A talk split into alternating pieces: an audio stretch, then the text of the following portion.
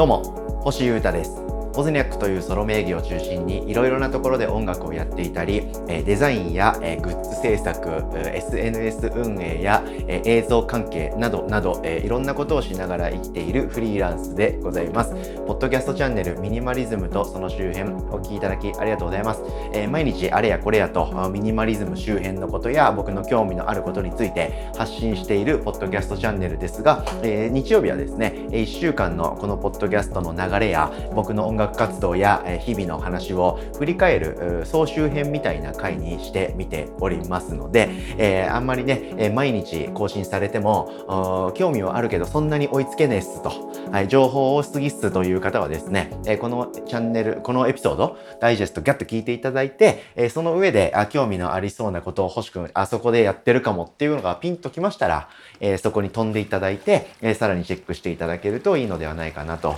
いうことで、え土台みたいないな回になります。え毎日絶対お前が発信したコンテンツ全部チェックしてっから、こっちは。という方はですね、本当に感謝なんですけれども、え復習の気持ちで聞いていただけたら幸いです。どうぞよろしくお願いいたします。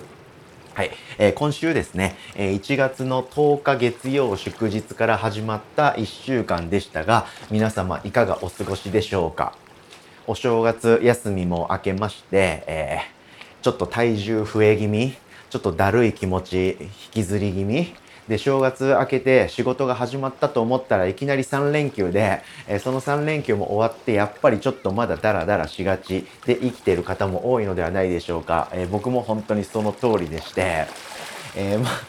あ、もう良くないですね。ぐやっぱりぐうたらなんで僕根が。やっぱりですね、なんかシャキシャキとガツガツと気合い入れて、もう制作取り組んでたり、あっちゃこっちゃ行ったりとか、えー、やってるぞっつってゴリゴリ動いてるかというとそうでもないというか、なんかのんびり、えー、自分のペースで、え、動いてしまっているのがまだなんかですね、続いてしまっていて、え、いかんいかんと思っていてですね、そろそろ大革命を自分の中で確変を起こしまして、え進んでいかねばならぬという気持ちなんですけれども、ちょっとのんびり、気味で生きております。皆様いかがお過ごしでしょうか？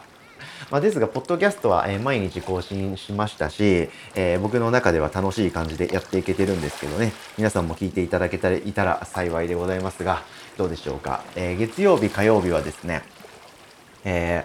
えー、細かい話をしました。あの、月火でワンエピソード前は喋ってたんですけど、それちょっと分解しまして、えー、1エピソードごと刻む形にちょっと戻しております。月曜日はですね、え、今年、えー、僕、2022年の目標の一つとしまして、本を50冊読むということを決めまして、まあ、52冊か、週に1冊読むって決めましたんで、え、それをしっかりキープするためにもですね、読んだ本の感想、考察、レビュー、紹介などをしていこうと思いまして、で、本を読んだ感想と、このネットラジオというか、あの、音声メディアっていうのは相性がいいんじゃないかなと思いましたんで、えこのポッドキャストでそのレビューや紹介をしていこうということで、え月曜日はですね、え今年読んだ一発目の、一冊目の本について喋、えりました。はい。え NFT というですね、え新しくて激ヤバな未来の話、未来というかこれからの世界の話についての本でした。はい。からの火曜日はですね、え僕が実はこっそりと、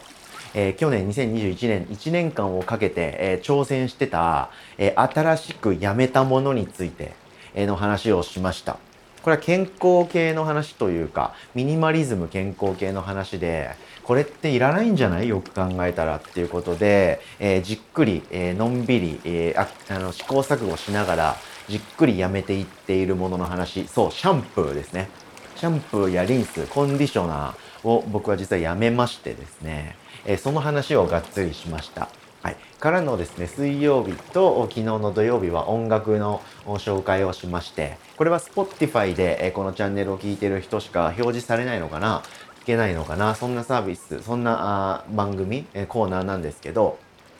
えー、最近僕がふとした瞬間に気づいたら口ずさんじゃってるよく脳内再生されている音楽ベスト3っていうのと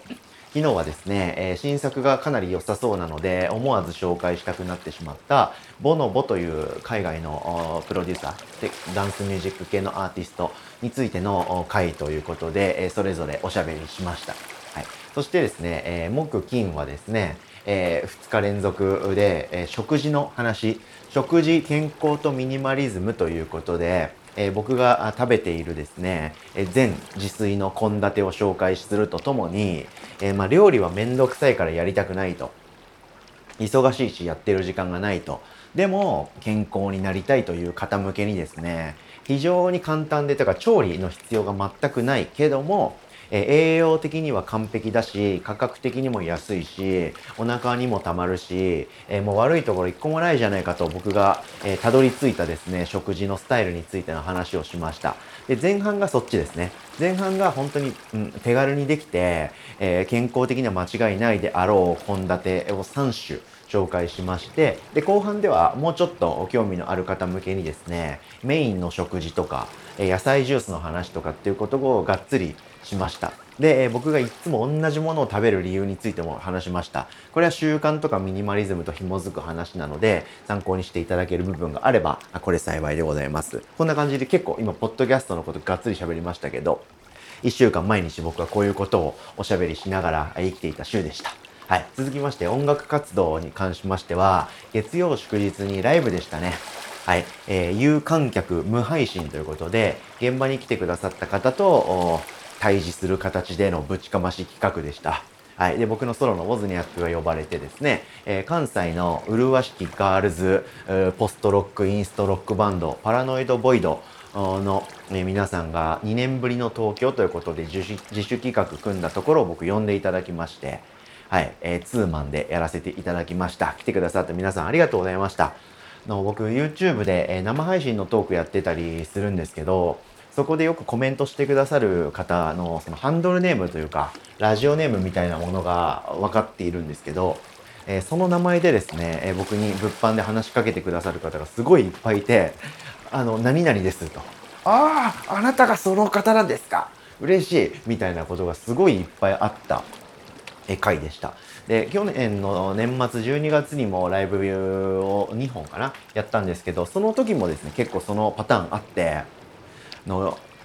SNS、Twitter の何々ですとか、はい、ラジオネーム誰々ですみたいな感じで話しかけてくれるっていうのはすげえ多くて、オンラインでいろいろ活動してるけど、オフラインにもそうやって還元できる部分があったら、えすげえどっちも相互作用で良くて、楽しいなということをすごく感じました。はい。まあ、来てくれた方とか、そのことを話してくれた方だけに感謝ってわけじゃ全然ないんですけど、えー、勇気を出してアクションを取ってくださった方々、ありがとうございました。はい。で、ライブは来れないとか、物理的に難しいとか、ご時世的にあれって方でもですね、日々の僕の発信とか SNS の告知とかをこういいねつけてくれたりですとか、拡散にご協力してくれたりとか、面白がってくれてる方がいることは僕分かってますので、改めていつもチェックしてくださってありがとうございます。で、ライブでですね、えー、自分が着たくて、新しいグッズちょっと作ったんですけど、それがいい感じなので、えー、近日中にまたリリースしようかなと思っております。のちょっと前に出したですね、スウェットはもうソールドしまして、追加分も売り切れるので、もうこれ以上ちょっと調子に乗って追加すると、突然パタッと、えー、売れ行きが止まって、在庫を抱えてしまってやばいっていう可能性ちょっとリスクあるので、その辺慎重になりながら、え、新グッズ作ったりしていこうかなとか思ってますんで、引き続きチェックいただけたら幸いでございます。で、ライブはもう終わっちゃうんで、こっから先、もう決定してる今年のライブないんですよね、実は。なんで、これをきっかけにですね、新しい曲をバンドで、えー、合わせて、えー、新シーズン突入していこうかなっていう気持ちがあったり、えー、それをガンとお披露目する場所として、ボズニャック企画みたいなね、はい、ことをやったりしながらライブはやっていくぞっていう意思表明をしていこうかなと思ったりしてます。で、ちょこちょことお誘いいただいたりしてるんで、えそれに出たりする可能性も全然あるんですけれども、まあ、自分らとしてもバンドやっていくぞと、ライブは活動していくよっていうことを示せるように動いていきたいとこういうふうに思っているのが、今週の僕の音楽活動の一番肝の部分でございました。はい。で、かつですね、まあ、今後何かのタイミングでお知らせできるかなって思うんですけど、ちょっと新しいまあ、プロジェクトというか、新しい動きが始まりそうなことがちょっとありましてですね、それに向けていろんなことを話し合ったりとか考えたり、えー、曲を作ったりし始めております。まあ、これは結構長期的なプロジェクトになるかなと思いますんで、えまた時が来たらしっかり話をしようと思うんですけれどもそんな感じで僕はまた今年もいろんなことを仕掛けようかなと思いまして、えじりじりと動いているっていうことだけはあのお伝えしておきますので楽しみにチェックしていただけたら幸いだなと思います。であと日々の僕の動きとしましては映画ですね。はい、今年映画をいっぱい見ようということで、えー、週に1本見れば1年間で50本映画が見れるじゃんじゃあそこからやっていこうぜということでその目標を立てたんですけどえ1週目に、え7本映像映画を見てしまいまして、え2週目となるですね、今週も2.5本ぐらいかな、はい、見てしまいました。はい、えー、時間って全然作れるんだなということでわざわざ映画を見るための時間を作るまでもなくご飯を食べながら見るとかお風呂に入りながら見るとかっていうそういう映像を見れるような時間を映画に向けたっていうだけでもこれぐらいの時間は全然映画を見ることに使えたんだなということでちょっと愕然としてます。やっぱり時間の使い方ってもっとやっぱ考えていかなきゃダメだなってすげえ思いまして。でそれに関する本とか映画とかちょうどなんか僕が触れていたものであったのでこのことはちょっとミニマリズムとかと絡めてまたどっかでしっかり考えて喋ろうと思っていますが時間を大切に人生は有限なんだと。でも人生は長いよと。なのでやろうと思ってることとか興味のあることには突っ込む価値は絶対あるけれどもダラダラしてるとあっという間に時間で過ぎちゃうから、えー、なんか有機的にというか主体的にゴリゴリと物事に向き合っていってやることはやるしやんないことはもう絶対やんないしみたいな感じで